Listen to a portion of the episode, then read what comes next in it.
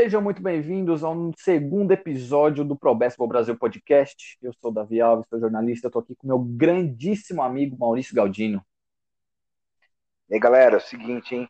Segundo episódio, a gente quer o dobro de ouvintes, hein? Porque, assim, o conteúdo tá bacana, a gente quer passar para vocês informações novas e opinião quente sobre os times da NBA. Fala aí, Davi. É isso aí, o primeiro episódio já teve um feedback muito positivo. A gente agradece a você que escutou. E para você que ainda não conhece a gente, nos siga lá no Instagram, ProBasketballOficial. É a foto de uma, de uma bola branca, é a mesma foto que está aqui no, no Spotify. E muito obrigado por você estar aqui. E vamos lá falar sobre NBA, porque a primeira semana da pré-temporada está entre nós e vai acabar daqui a três dias, porque dia 22 começa.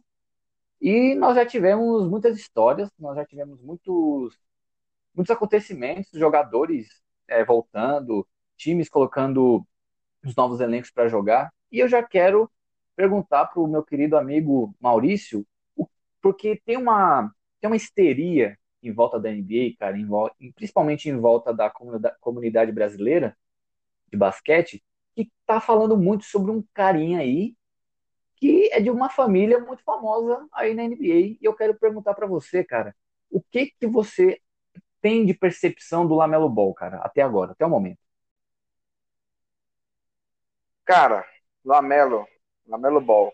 Cara, eu tô, tô achando bem interessante, na verdade, essa, esse início dele na NBA. Já tinha acompanhado já notícias dele fora dos Estados Unidos jogando. É, tem aquela partida que ele fez, é, se eu não me engano, foi no high school, que ele meteu acho que mais de 100 pontos, alguma coisa assim. Acho que foi ele. Então, assim, existia já uma, uma expectativa muito, muito alta sobre ele. E a gente tem aí também o hype todo que se cria porque ele é da família Ball, né? Então, assim, Exatamente. sendo filho do, do, do é, é, como é que é o nome do pai dele? É Lavar, Lavar Ball? Ball. Isso, sendo filho dele, cara, vai ter, vai ter discussão, vai ter conversa, vai ter notícia.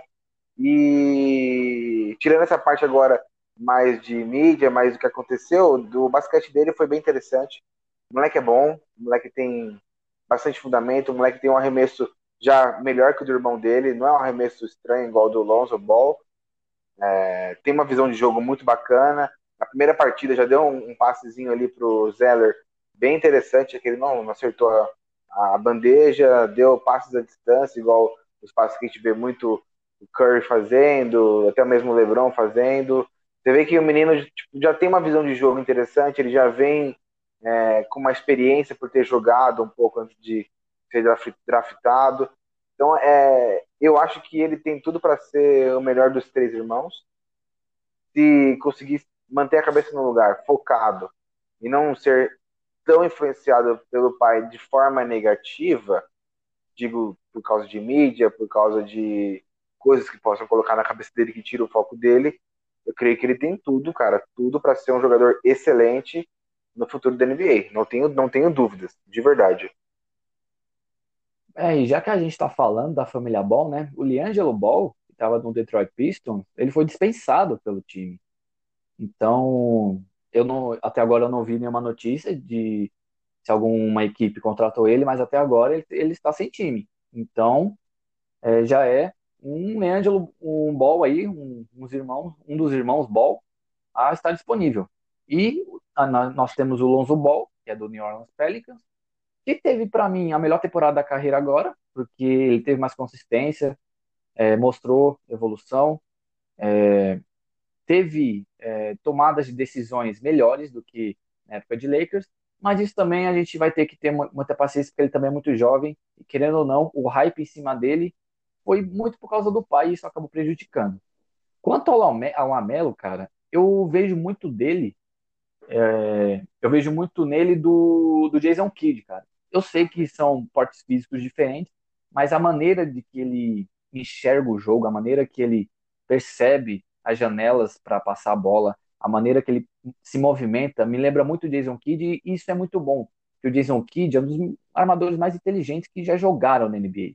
E eu vejo muito disso no Lamelo. Eu vejo um teto de produção nele, na questão de construção de jogada, muito bom. eu acredito que ele possa ser um dos armadores mais cogitados, mais discutidos nos próximos anos, já é, né, por causa do nome, mas pelo basquete eu acredito que ele também vai, vai se conhecer e se encaixar muito bem nesse elenco. Eu também vou perguntar para você, que nós temos nomes como Gordon Hayward, que chegou, Devontae Graham, que também é um ótimo jogador, Miles Bridges, que é um jogador consistente, o jogador que você falou, o Cody Zeller, é também um, um power forward, um ala pivô muito consistente. Nós temos o Terry Rozier, aquele mesmo da época de, de Boston Celtics, que no ano de 2018 enfrentou o Cavs do LeBron e, cara, pegou fogo naquela série. Eu quero perguntar para você, cara, com o Lamelo Ball tendo um teto de produção tão bom, é, tão que a gente projeta, né, no caso, o que, que você acha que esse time pode trazer para a mesa? Tipo, para a gente olhar e falar, olha, amei.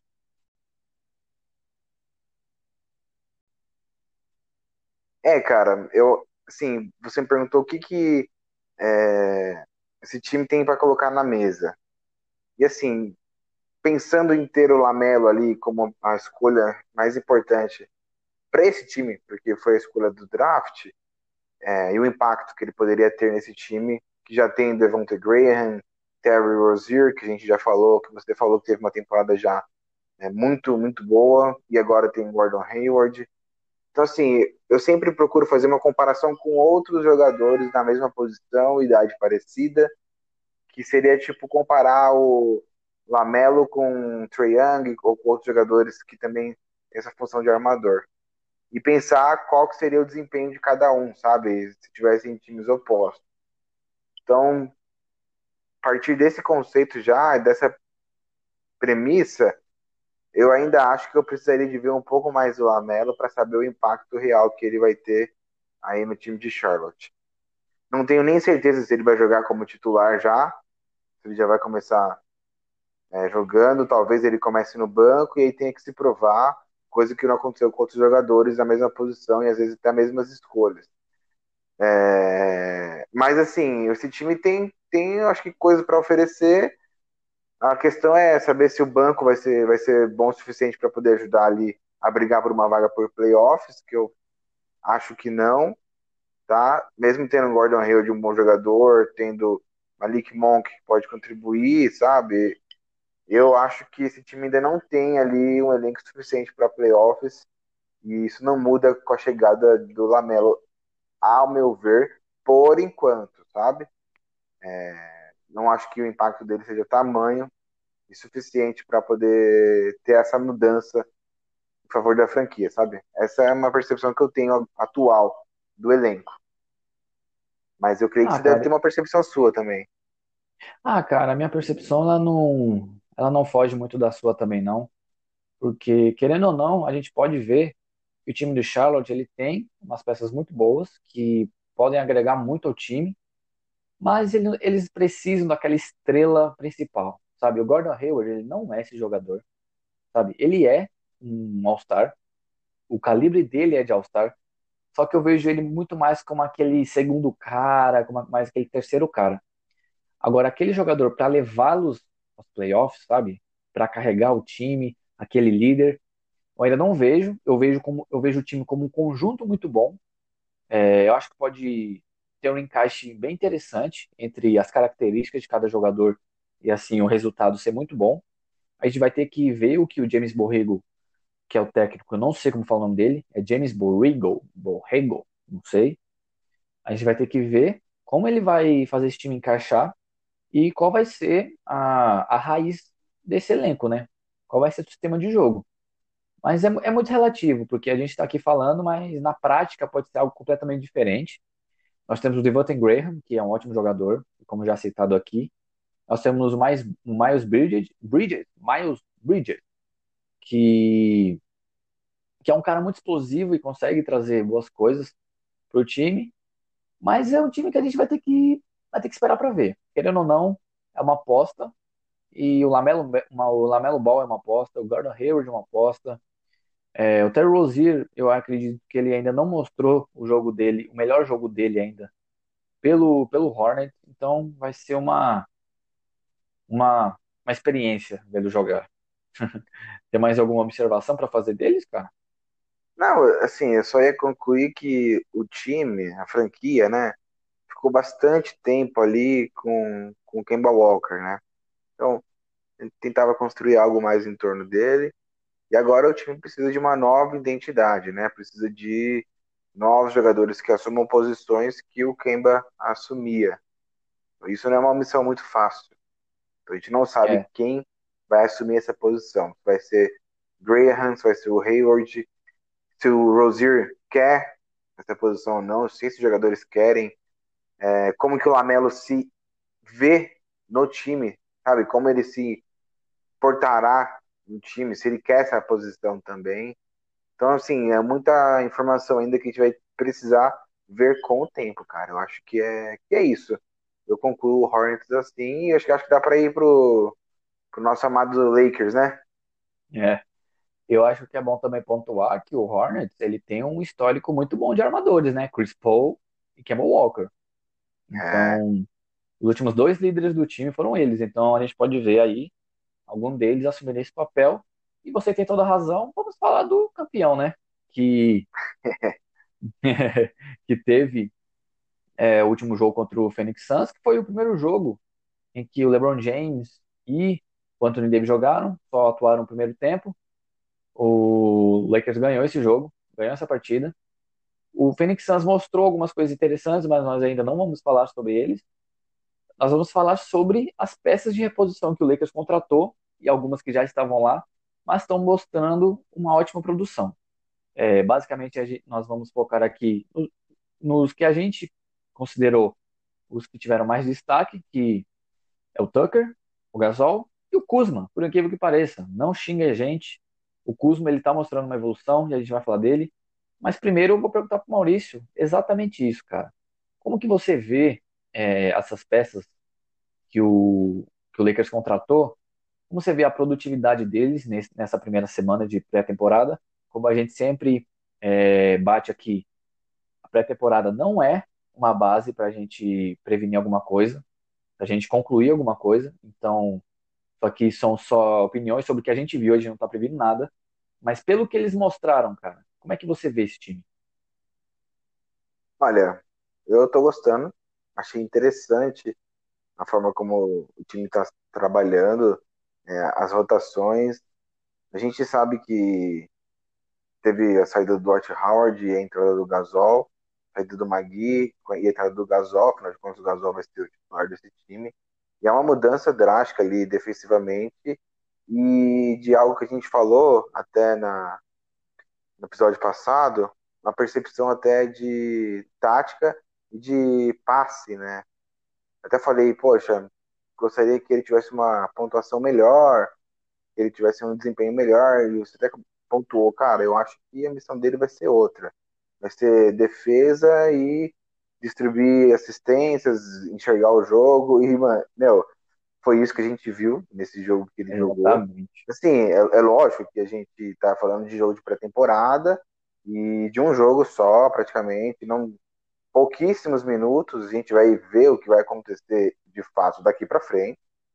Pouquíssimos minutos, então assim, tem muita areia ainda para rolar, então assim, tem que esperar um pouco, mas se rolar desse jeito, se acontecer desse jeito na temporada, como na pré-temporada, o Lakers está com uma um grande, uma grande adição, que é o, que é o Gasol. Eu, eu encaro isso como algo muito positivo, muito positivo mesmo. mesmo.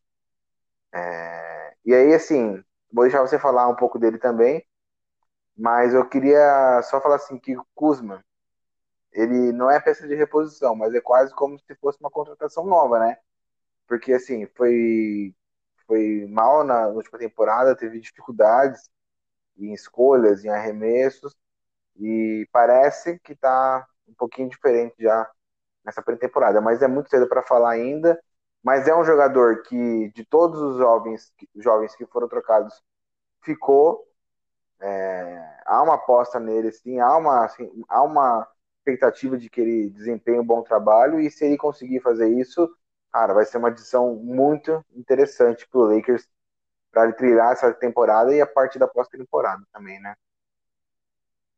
É, exatamente, cara. E o que mais me, chamou atenção no Lakers foi que mesmo sem o LeBron e Anthony Davis, eles conseguiram produzir bastante, sabe? A gente vê o Tucker, ele, cara, ele é um jovem, ele é um jovem. Ele pode, ele pode parecer velho, mas ele é um jovem.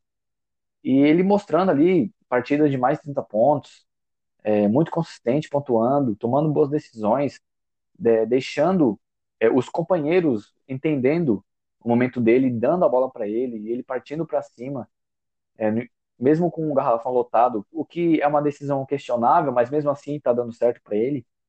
Então é um jogador para a gente ver, está mostrando um teto de produção bem interessante e é um jogador para a gente ver aí na temporada em como ele pode evoluir.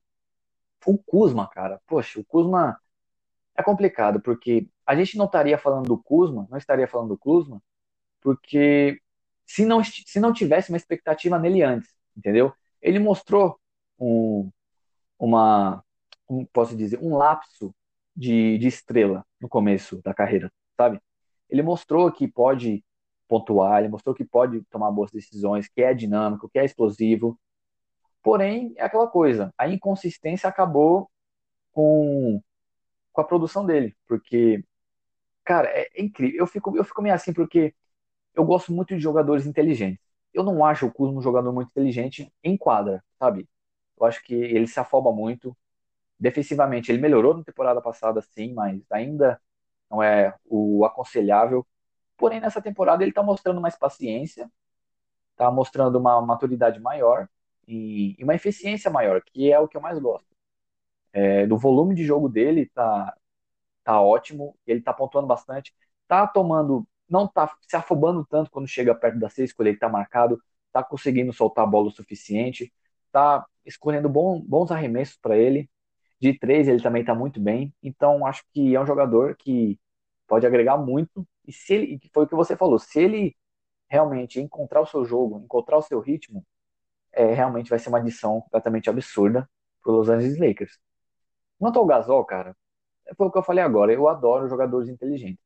E o que ele apresenta, cara, em quadro é algo bizarro. Ele consegue ler as defesas de uma forma completamente única, foi o que eu falei também no primeiro episódio.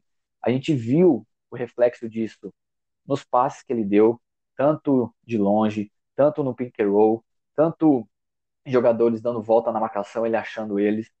Então, é um jogador muito interessante. Eu acho que o Lakers fez adições, cara, completamente sábias. Eu acredito que o Lakers, que nem eu falei, eu acredito que o Lakers vai ganhar de novo o título, porque é incrível, cara. As adições do Rob Pelinka foram completamente cruciais.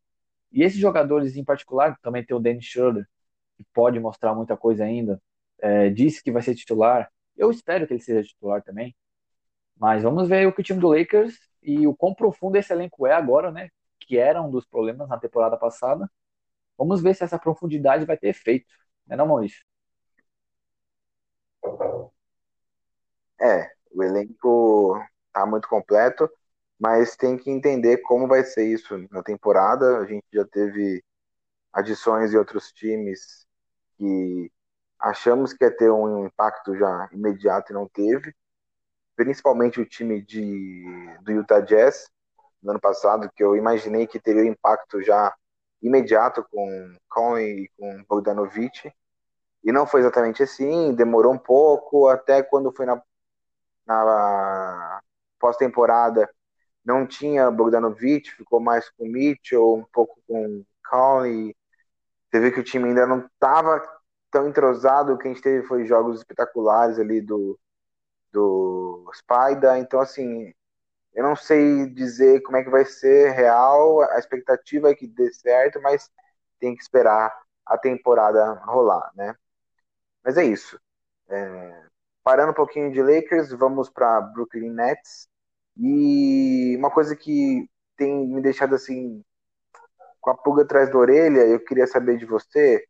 É, os dois, Kyrie Irving e Kevin Durant, eles vão se encaixar, cara? Eles se complementam?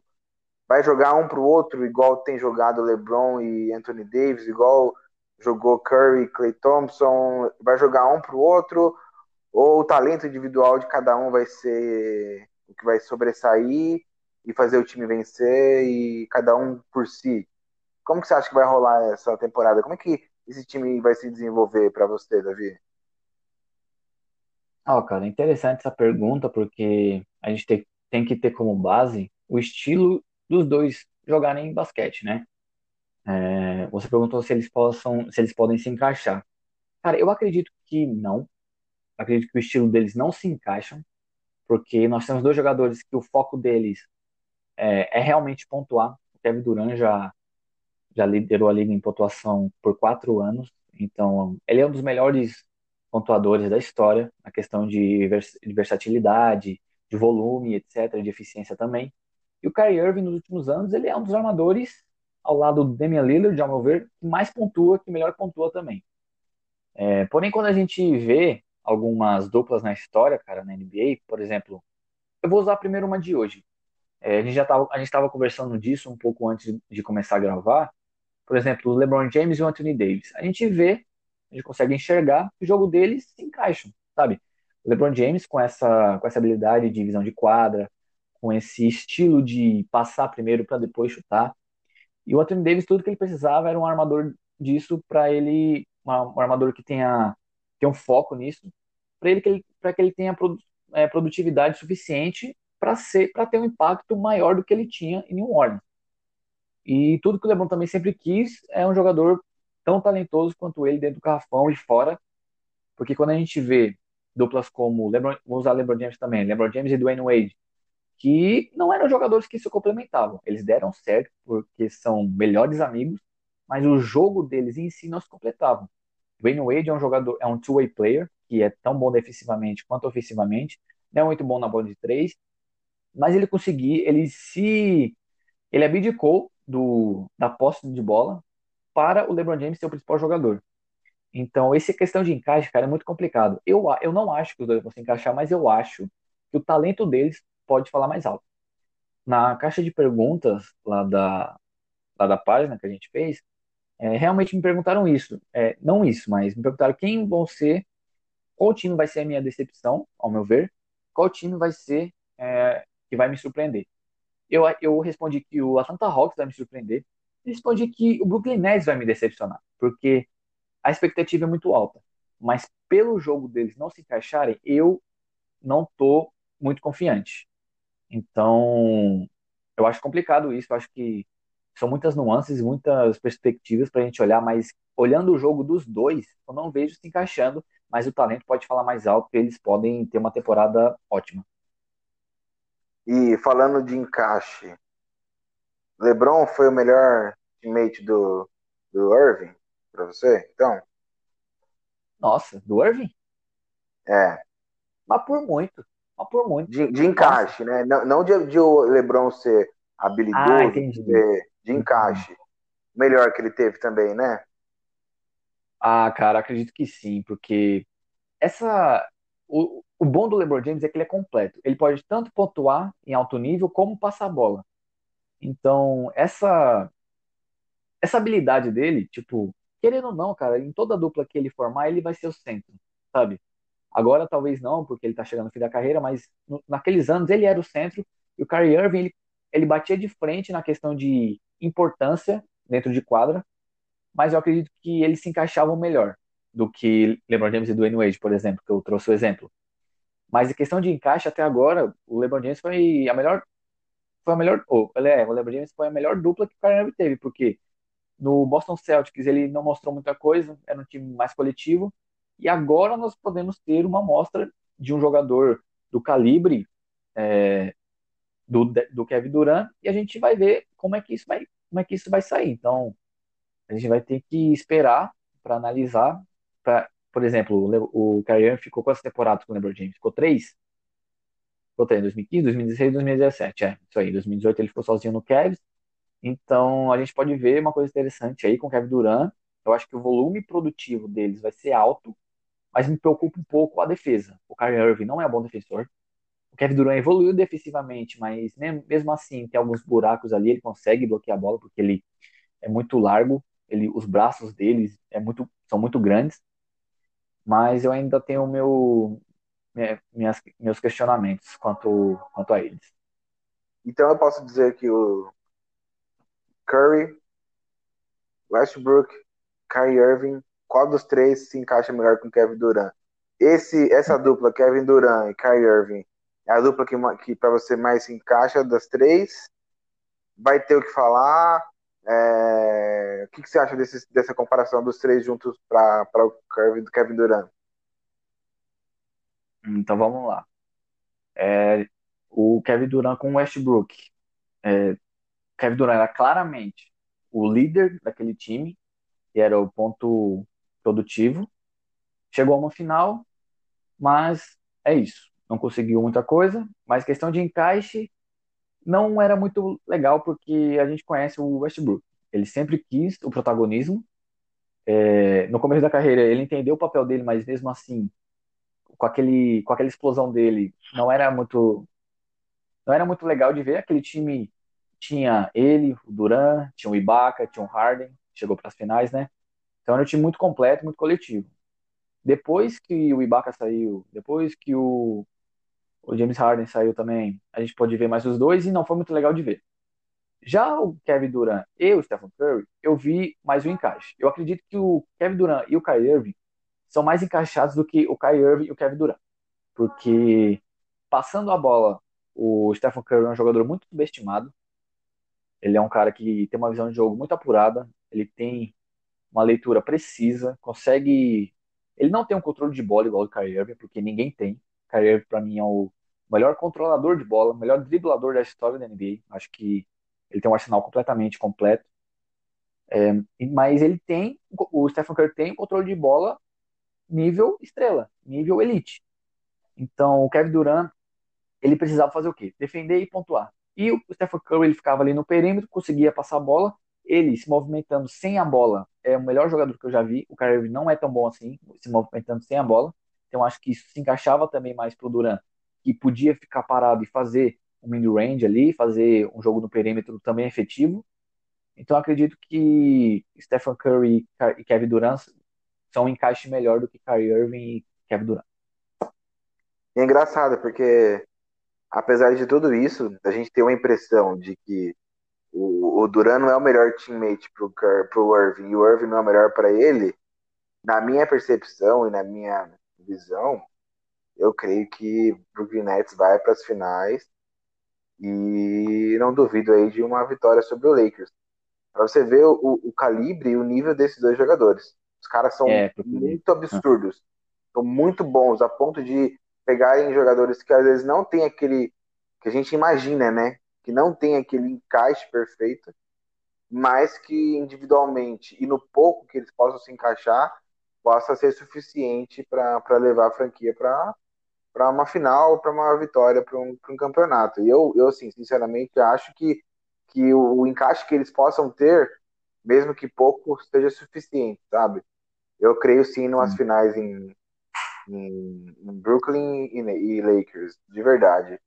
E eu acho que isso é, isso é uma parte interessante do basquete também, sabe? Essa possibilidade de, de dois caras tão diferentes, talvez, talvez tão diferentes, a gente vai ver isso mais em quadra, mas que possam é, levar a franquia para buscar título, né? Isso é, isso é bacana. É, cara, você trouxe um ponto interessante, porque eu vou até trazer um pouco de história aqui, porque Davi também é cultura, entendeu? Você que está escutando. é, uma dupla, cara, que não se encaixava muito bem, mas que o talento falou mais alto e, foi, e eles foram para as finais, é, foi o Seattle Supersonic, que enfrentou o Chicago Bulls do Michael Jordan. Eles tinham Gary Payton e o Shao Kemp como jogadores centralizados ali, na, no, era, eles eram o núcleo do time. Eles não se encaixavam muito bem, mas eles eram produtivos e foram tão efetivos que foram para as finais, entendeu? Então, é um exemplo para gente, a gente olhar para trás. Tem, claro, outros, mas isso é assunto para um outro episódio. Então, acho que realmente o Brooklyn Nets ele pode chegar para as finais, porque a gente sabe do talento do Kevin Durant e do Kyrie Irving, que os dois dispensam apresentações. Então, não se surpreendam caso o Brooklyn Nets vá para as finais, entendeu? é, isso aí.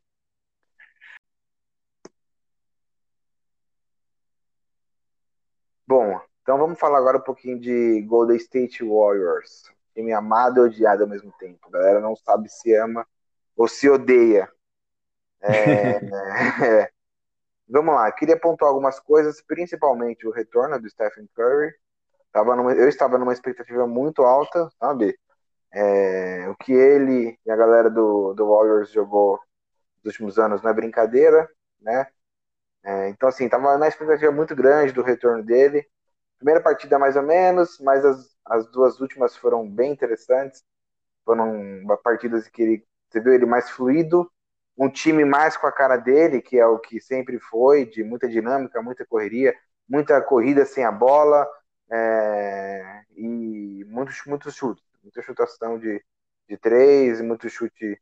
Às vezes ele teve um chute de média distância, que foi bacana, mas um, um jogo bem dinâmico. E fiquei bastante feliz com isso. E acho que o time pode funcionar bacana com a, com a volta do Draymond Green e também tem uma expectativa alta sobre o Wiseman. Creio que possa ser um jogador que vai contribuir muito no garrafão.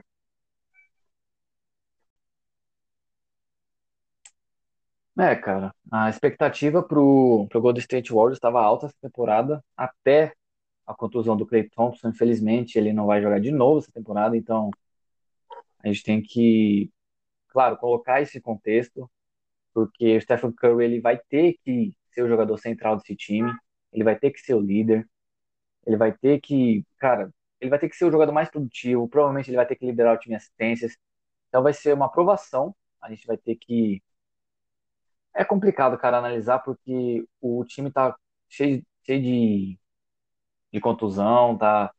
Eu espero que não tenha nenhum, nenhum caso de Covid que possa atrapalhar eles.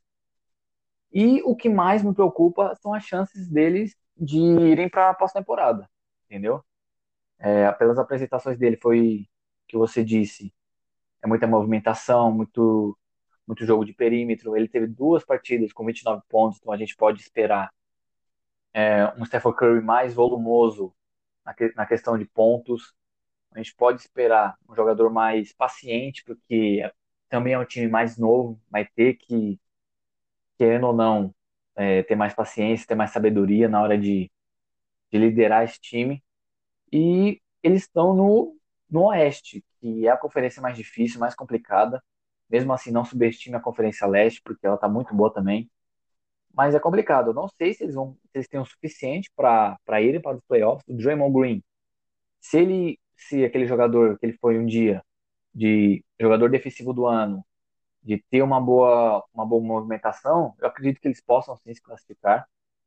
Eu acredito que eles vão se classificar, mas eu não ficaria surpreso caso eles não fossem. É, realmente. Se você vê o, o top 8 que foi divulgado aí, o Warriors não estava dentro do top 8, tinha alguns times acima. E se realmente não tivesse encaixe com, com essas peças que entraram e com o novato, pode ser que realmente a gente não tenha o time do, do Warriors ali na, pré na pós-temporada, que seria bem triste para os torcedores que estão acostumados com esses últimos anos de, de vitória do time da Califórnia, né? Mas é, é isso, exatamente. cara. Eu tô, eu tô, tô esperando bastante desse time e torcendo aí pra uma, pra uma pós-temporada deles aí, sabe? E acho que assim, é dá, pra fazer, dá pra fazer um link de família, da mesma família, né? De Stephen Curry pra Steph Curry.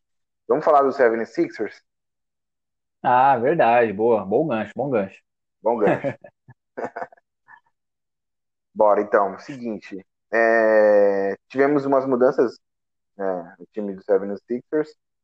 Saída de alguns jogadores, saída do Al Horford, é, saída do Josh Richardson, saída do Raulzinho, é, entrada de alguns jogadores, tipo Steph Curry e Dwight Howard. Então a gente teve umas alterações aí de elenco, o que também faz uma alteração ali, talvez, no time titular, que na minha impressão, eu quero até que você já fala logo em, fale logo em seguida, na minha impressão, parece que o time do 76ers o ano passado inteiro não tinha encontrado o time ideal, os titulares ideais. Você não tem essa impressão também, Davi?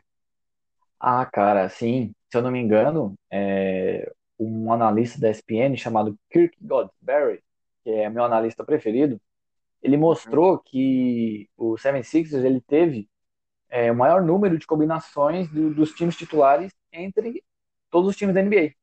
Então, é, era um, era um teste, parecia que eu estava tendo um teste, sabe? Tipo, ah, vamos testar isso, vamos testar aquilo.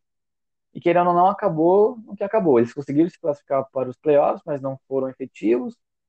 E agora, eu acho que eles têm mais opções. É um elenco mais profundo. Nós temos Ben Simmons, que é, ele, ele provavelmente vai ficar, mas nós temos boatos aí de que o presidente do Seven Seekers deixou ele disponível para trocas, principalmente com o Houston. O diretor de operações, a gente estava falando disso antes, é, disse que não é verdade, disse que ele vai ficar, porém, esse embate entre egos, entre decisões ainda não está claro.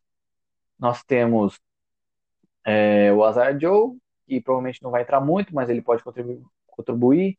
Tobias Harris, que se usado da forma certa, pode produzir mais, ele já é um jogador de praticamente 20 pontos por jogo. Temos o Dwight Howard, temos o Danny Green, temos o Seth Curry, temos o Joel Embiid. Então olha esse time, cara. É um time que promete ter uma boa, uma boa produção no perímetro, que promete, que promete ter fisicalidade com o Joel Embiid. E quando ele não jogar, o Dwight Howard vai assumir esse cargo e a gente já sabe o que, que ele traz para a mesa. Então, cara, é um time muito interessante. Não ficaria surpreso deles estarem entre os três melhores. Isso mesmo eu falei. Pode considerar isso uma heresia. Mas eu falei e eu acredito no elenco, cara, porque o Doc Rivers também é um ótimo técnico. Eu acredito que com Seth Curry, que é o jogador mais eficiente na linha de três pontos da liga, vai funcionar. O Danny Green, ele teve, não teve uma boa temporada com o Lakers, mas ele também pode dar a volta, porque ele é um jogador completamente é, experiente inteligente, ele tem um ótimo arremesso, um ótimo defensor. Joel Embiid, eu quero ver mais dele. Eu sei que eu sei do potencial dele, sei do teto de produção dele, mas eu quero ver mais dele, eu quero ver ele dominar o garrafão. É, mas enfim, cara, é um time muito interessante e eu tô ansioso para ver jogar. É isso mesmo, cara. Tô na mesma cidade que você. Acho que nós tivemos nesse último, nessa última partida já, que vai ser o time titular do, do Seven Sixers, que me parece um pouco mais equilibrado, sabe? É, a gente estava com o Horford, às vezes com o Embiid, Ben Simmons, às vezes Tobias Harris, tudo do mesmo time, não, não casava, os caras não tinham, parece que não tinham dinâmica, não, o jogo era sempre o mesmo. Era lento. É.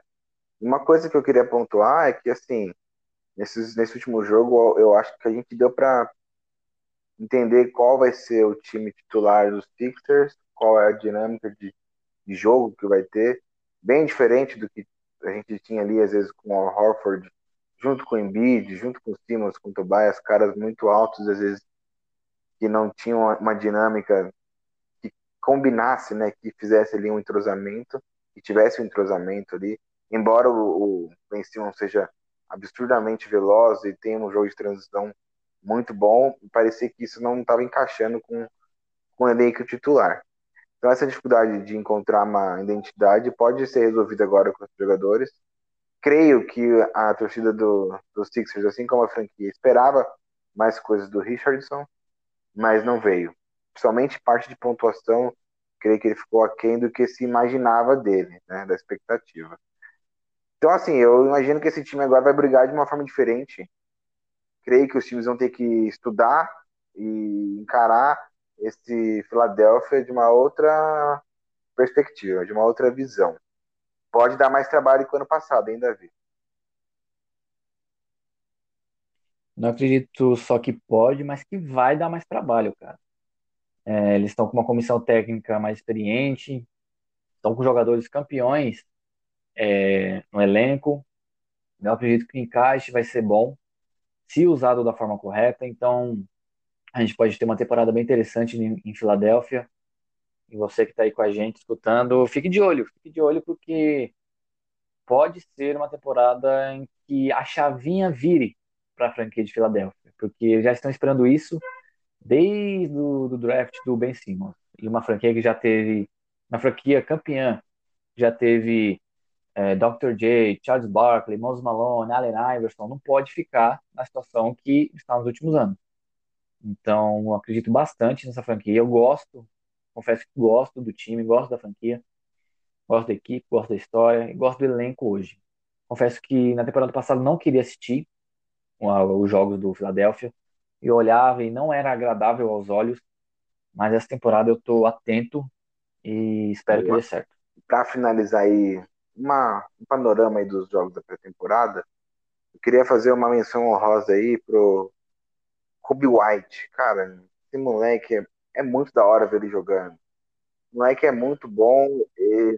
Por favor. o moleque é muito bom, cara. Então, assim, tenho boas, grandes expectativas dele para o próximo ano, para essa temporada agora, e imagino que vai ser algo interessante se misturar com esse elenco jovem do, do Chicago. Não acha? Ah, cara, exatamente. É, nas postagens que a gente fez de pré-temporada, a gente até colocou o Kobe White como jogador para a gente ter um, um olhar mais profundo, para ter mais atenção porque por estar em Chicago, Chicago é uma grande é um grande mercado da NBA. Porém, é, o time já não vem tendo temporadas consistentes já há algum tempo. E o Kobe White ele é um jogador que promete muito. É um jogador que muita gente passa por ele sem perceber, por conta que tem, por exemplo, hoje nós temos muitas narrativas na NBA. Temos o Clippers, temos o Lakers, temos o Warriors, temos o Nets, temos o Philadelphia, enfim mas pouca gente está prestando atenção no que o Kobe White pode trazer, sabe? Então acredito que o talento dele é exuberante, acredito que ele amadureceu. Na última partida contra o Oklahoma, ele fez 27 pontos em 28 minutos, então, cara, é um jogador que pode agregar muito para esse time. O Zach Lavine ganha muito com ele em quadra. Nós temos também o Patrick Williams no time de Chicago, que promete ter uma temporada boa. Mas é isso, cara. O Kobe White ele merece também menção honrosa e vamos prestar atenção nele. Pelo amor de Deus. Pelo amor de Deus, presta atenção nesse moleque. É isso aí, cara. Acho que do panorama da, dos jogos da, da pré-temporada foi isso, né? O destaque foi para esses jogadores, para esses times. E acaba agora já no final de semana e a temporada começa dia 22. Mas a gente teve, a gente teve uma, uma informação bacana e nova que saiu aí do Milwaukee, Esclarece pra gente aí, o que, que aconteceu aí? Quem que renovou? Quem, quem que renovou? Quem que renovou com o Milwaukee Bucks? Quem que você esperava, mano? É o, é o Grego, rapaz. O Grego renovou, finalmente. Depois de tanta frescura, cara. Nossa, pelo amor de Deus, cara. Depois de tanto rumor dele, ah não, o Anthony Davis vai abaixar o salário para ele ir pro Lakers. É a teoria da conspiração, né? Ele falou que prefere jogar no Miami Heat. Gente, pelo amor de Deus, cara. Ele falou, a gente que foi trouxa de não acreditar, porque ele falou, eu vou ficar em Milwaukee. Mas todo mundo tá falando, não, que não sei o quê, que não sei o quê, que não sei o quê. Aí ele foi lá, toma, contrato de cinco anos. Ele quer fazer história em Milwaukee, ele quer jogar em Milwaukee, sim, quer fazer história, ele quer. Ele, ele, eu acho que ele entende que existem jogadores, com certeza, que podem melhorar o jogo dele e que o elenco que ele tem ali em Milwaukee já é um elenco interessante, que são peças tipo pontuais. Eu, eu imagino que ele pensa em ganhar título nos próximos anos já. Eu não acho que ele pense num projeto do futuro, eu acho que ele acredita para agora já. Isso mostra uma confiança que ele tem no elenco e gera no elenco acho que uma, uma sinergia, gera um, uma conexão, uma confiança de todos com ele, sabe? Eu acho que foi uma escolha muito boa. Exatamente. E, cara, e quando eu penso nessa renovação, é que ele é muito novo. A gente tem que ter isso em mente, que ele é muito novo ainda. Tem o quê? 26 anos, pô. Então, então ele vai sair de lá com 31 e provavelmente ainda vai estar com uma forma física ótima, é, continuando sendo um jogador, um dos principais jogadores da liga. E quando eu vejo ele renovando, cara, eu penso no Kareem Abdul-Jabbar. Eu, eu amo a história da NBA, então acaba me retomando esses pensamentos. Por quê? O Kareem do Jabbar, ele ficou bastante tempo lá, teve o auge lá, mas ganhou um título e ganhou MVP. E aí ele foi pro Lakers, sabe?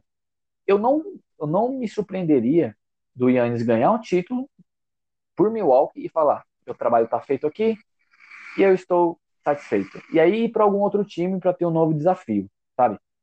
Mas eu tava vendo alguns, alguns analistas, algum texto que que a ESPN ou a Fox acabam lançando, um dos analistas que eu mais gosto, chamado Chris Broussard, ele falou que ele estava comparando a situação do Yannis com a situação do Dirk Nowitzki no Dallas Mavericks. Que se ele ganhar o título, ele se fez.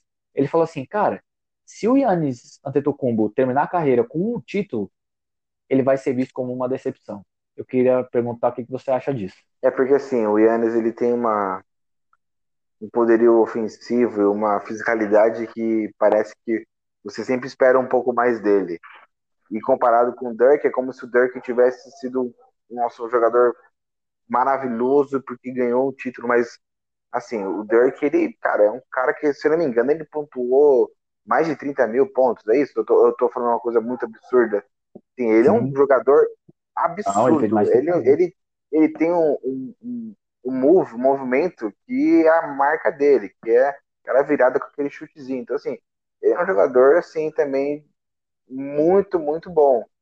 Mas talvez nunca teve um elenco tão forte a ponto de brigar por mais títulos. E aquele título contra o Miami foi um título espetacular.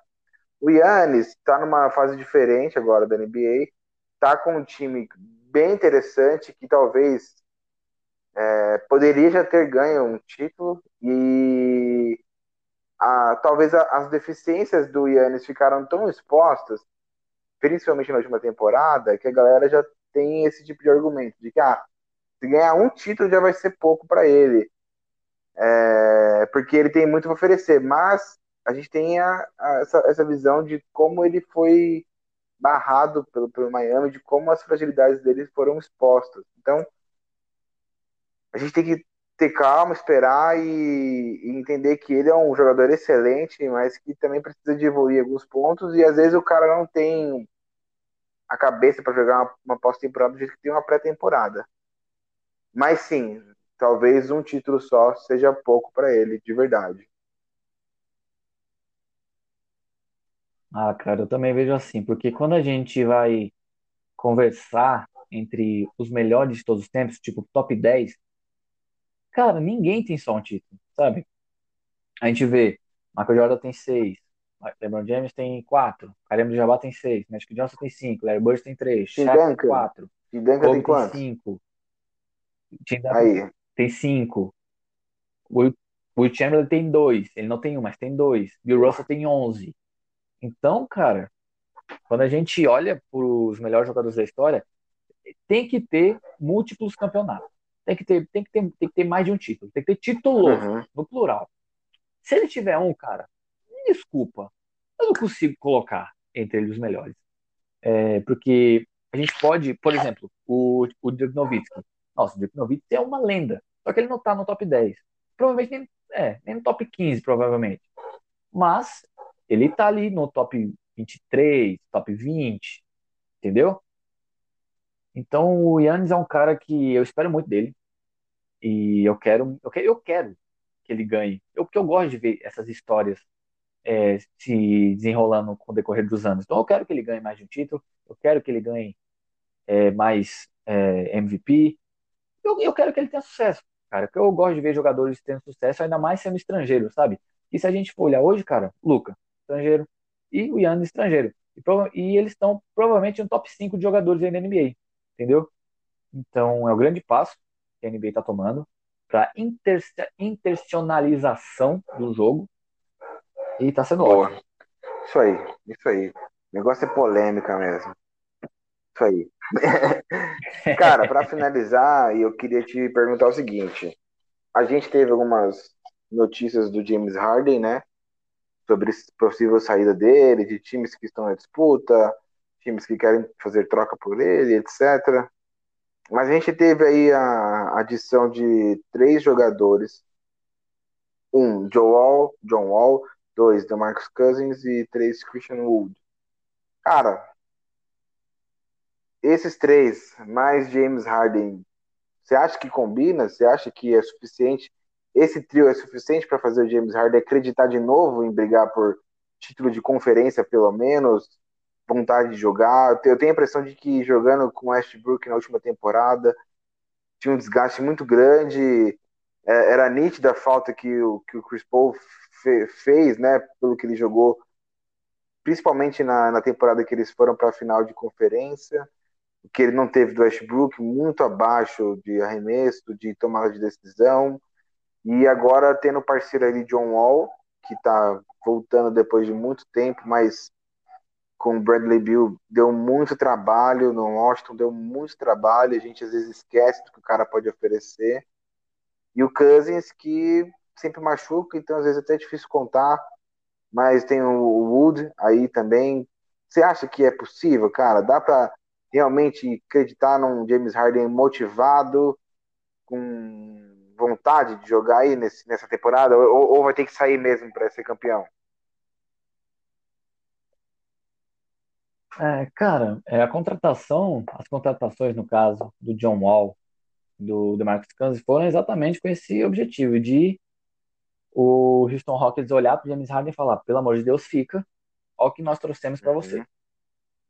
É, vale uma ressalva também para o Bruno Caboclo, brasileiro que joga lá. Na última partida fez 12 pontos, grande Bruno Caboclo, continue voando. É, cara, é complicado. A, motiva... a gente não sabe o que motiva é, cada jogador, né, cara? É, é complicado. A gente só recebe algumas notícias do background lá, do, dos bastidores, mas eu acredito que ele tem, assim, uma motivação para continuar em Houston. É, o John Wall e o DeMarcus Cousins podem dar isso para ele. O Christian Wood, que você falou, cara, absurdo. Na última partida fez um double-double com 27 pontos e 10 rebotes. Nós temos o Eric Gordon também, que é um ótimo jogador, 23 pontos na última partida. É um time que precisa tirar o DNA de small ball que eles tiveram na temporada passada, porque eles viram que não deu certo. É, o James Harden tendo essa noção, o James Harden sendo o líder, porque ele pode ser o pontuador, mas eu nunca vi ele como líder, cara. É, eu não, eu não, e se ele for líder, ele não é um bom, entendeu? É, eu acredito que com o John Wall, estando ali, o DeMarcus Cousins também, para divergir a produtividade, eu acredito que ele possa dar que o time possa dar trabalho. Acredito que eles são um time interessante para se ver.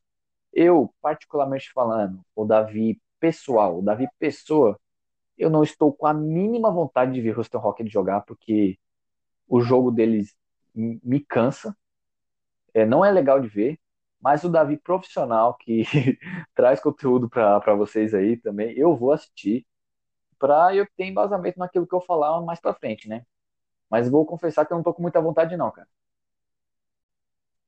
É, cara, é uma pena, porque esse time já foi muito mais cirúrgico, muito mais perigoso.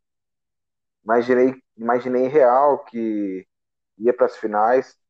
Pena que o Chris Paul se lesionou, mas é um time que hoje parece a franquia parece desgastada, sabe, cansada de, de ficar sabe, de quase conseguir, sabe, de nadar, nadar e, e não, não passar a arrebentação, sabe? Então é, eu acho que é um momento um pouco mais de da franquia é, respirar um pouco, entender o que está acontecendo, encarar que não deu e agora tem que fazer um novo ciclo e tentar de novo daqui a alguns anos, talvez, sabe?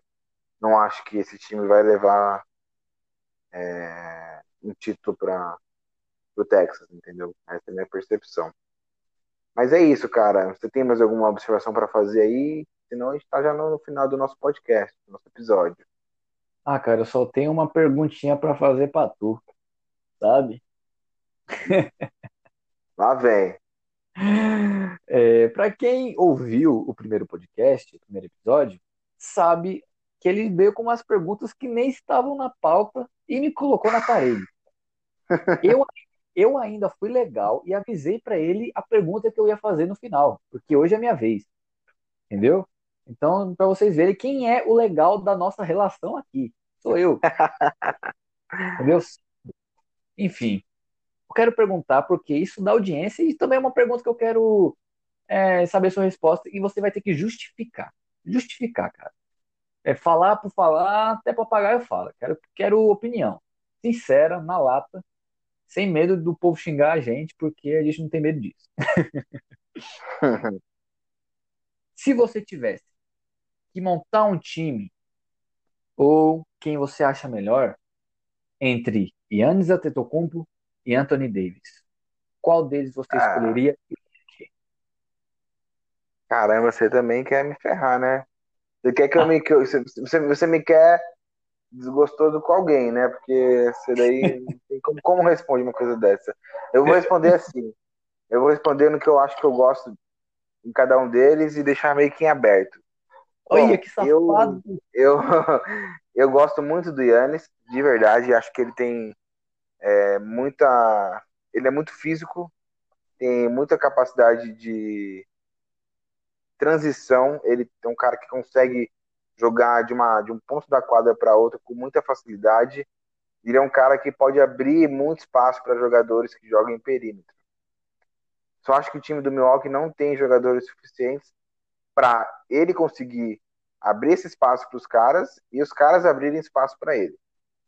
Então eu tenho uma visão de que às vezes no time errado ou com jogadores que não têm aquela química ou aquela conexão, o Yannis possa mostrar um pouco mais de fragilidade. Às vezes com uma marcação por zona, como foi pelo Miami, sabe? E não tendo jogadores de perímetro que possam fazer aquele garrafão dar uma limpada, pode ser que ele tenha bastantes dificuldades, que é o que aconteceu nessa pós-temporada. Talvez possa ter faltado um pouco do Bud Hoser de mudar ali a forma de jogar, tentar adaptar algumas coisas, mas ele pareceu bem fiel ao estilo de jogo que ele abordou a temporada inteira e acabou calhando na, na, na saída do Bucks na disputa das finais, né? Já o Anthony Davis, é, eu, eu tenho uma percepção de que talvez ele tenha um pouco mais de recursos. Ele é um cara que ele consegue jogar no poste ali, consegue receber a bola de costas e dar, tem um arremesso de muita qualidade tá melhorando muito a bola de três dele, tanto que a gente viu é, ele matando bolas ali, clutch, sabe, no, no final da partida, assim, bolas maravilhosas. Se não me engano, ele jogou esse último, nessa última nessa pós-temporada, ele matou uma bola no finalzinho de jogo que deu a vitória pro Lakers. Você vê que é um cara que tem alguns fundamentos, alguns recursos a mais e que talvez possa ser menos suscetível a algum tipo de marcação. Então, pensando por esse sentido, talvez eu montaria um time, sim, mais com base no Anthony Davis, escolhesse o Anthony Davis e mais uma estrela e deixaria ele como jogador ali mais importante do meu time. Acho que ele pode ser menos suscetível a alguns tipos de marcações, sabe? Eu acho que ele teria mais recursos para lidar com algumas marcações. Esse é o motivo pelo que eu acho que eu escolheria o Anthony Davis. Gostei da resposta. Gostei porque eu concordo. e é isso, cara. Mas isso aqui é uma democracia, a gente discorda, mas não se odeia porque a gente é amigo e tem tanta gente que discorda e acaba se matando. Inclusive na quando a gente posta alguma coisa, polêmica, o pessoal fica. Eu, isso é uma coisa que eu quero que vocês entendam, que estão escutando. Quando a gente posta alguma coisa assim, quando a gente olha vocês é, se, matando, é, guerreando nos comentários, é exatamente isso que a gente quer. mano, é isso, cara, essa é a vida. é, mas é isso, esse foi o segundo episódio. Espero que você tenha gostado. A gente tá com um projeto aí da gente gravar um, as nossas previsões para a temporada um dia antes da temporada começar, então fique atento. Nós vamos gravar ele na segunda e vamos, sort vamos sortar. Nossa, eu tô fazendeiro. E nós vamos soltar ele é, na segunda mesmo, então fique atento. E é isso, Maurício. Dê o seu goodbye pro povo. É isso aí, galera. A gente se despede de vocês aí. E semana, semana que vem, mas na segunda já, a gente manda uma previsão aí e vai ter pergunta final para você, Davi. Vai ter o retorno. Ah. É isso aí, cara. É, o negócio não é bem fácil, não. Beleza, então vai ter. Então vai ser assim. Uma você pergunta, a outra eu pergunto. Boa, fechou. Agora a gente encontrou a dinâmica. É isso aí. É isso aí. Falou, Davi. Valeu, galera. Falou, galera. Falou, Maurício. Caso você ainda não nos siga, vá lá no Instagram, arroba Oficial. Veja os nossos destaques, eh, onde a gente coloca as nossas análises, a nossa o nosso conteúdo, né? Onde tem sobre história da NBA, tem comparações, tem enquetes, tem análise dos MVPs, tem sobre estatísticas, enfim. Obrigado por você ter escutado até aqui e até mais.